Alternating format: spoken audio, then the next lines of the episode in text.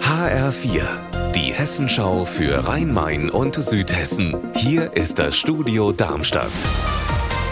Mit Sascha Lapp, hallo. 90 Kilo Marihuana und 10 Kilo Hasch in einem LKW versteckt. Das ist gestern in Saarbrücken aufgeflogen. Die Lieferung, die war unterwegs aus Spanien und sollte eigentlich nach Frankfurt gefahren werden. Wie die Polizei den Tätern auf die Schliche gekommen ist, das weiß Petra Demand. Ja, wie genau, das verrät die Polizei natürlich nicht. Klar ist aber, dass die hessische, die saarländische Polizei und der Zoll da gut zusammengearbeitet haben. Und sogar die Feuerwehr musste kommen, denn die Polizei hat an einem Geflügelhof gewartet, wo die Ladung umgepackt werden sollte. Als die Tatverdächtigen das bemerkt haben, ist einer von denen aufs Dach geflüchtet. Die zwei im Transporter haben Gas gegeben. Es gab dann eine kleine Verfolgungsjagd durchs Saarbrücker Stadtgebiet. Und die Feuerwehr hat den Mann dann vom Dach geholt. Vier der fünf Männer aus Saarbrücken kommen heute dann zum Haftrichter. Einer musste erstmal wieder freigelassen werden. Das Amtsgericht Wiesbaden hat in Sachen Scheinarbeit bei der AWO ein weiteres Urteil gefällt. Der ehemalige sozialpolitische Sprecher der CDU-Fraktion in Wiesbaden muss wegen schwerer Untreue eine Geldstrafe zahlen. Seine Tochter wegen Beihilfe genauso. Birgitta Söhling hat den Prozess verfolgt. Für den Richter war nach zehn Verhandlungstagen die Scheinarbeit klar erwiesen.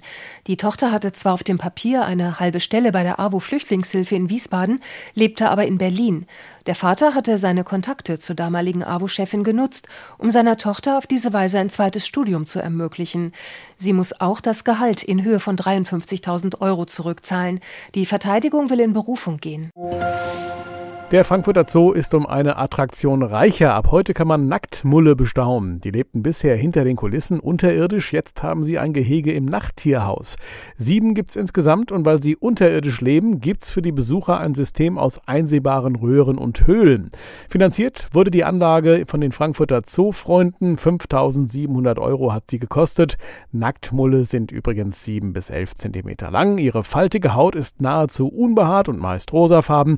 Sie haben zwei zwei große Grabzähne und einige Tasthaare im Gesicht. Unser Wetter in Rhein-Main und Südhessen. Die Sonne geht so ganz langsam unter, aber die Tage werden immer länger. Das Ganze bei trockenem und schönem Wetter. Die Temperaturen 7 Grad in Darsberg, 9 in Dickschied. Ihr Wetter und alles, was bei Ihnen passiert, zuverlässig in der Hessenschau für Ihre Region und auf hessenschau.de.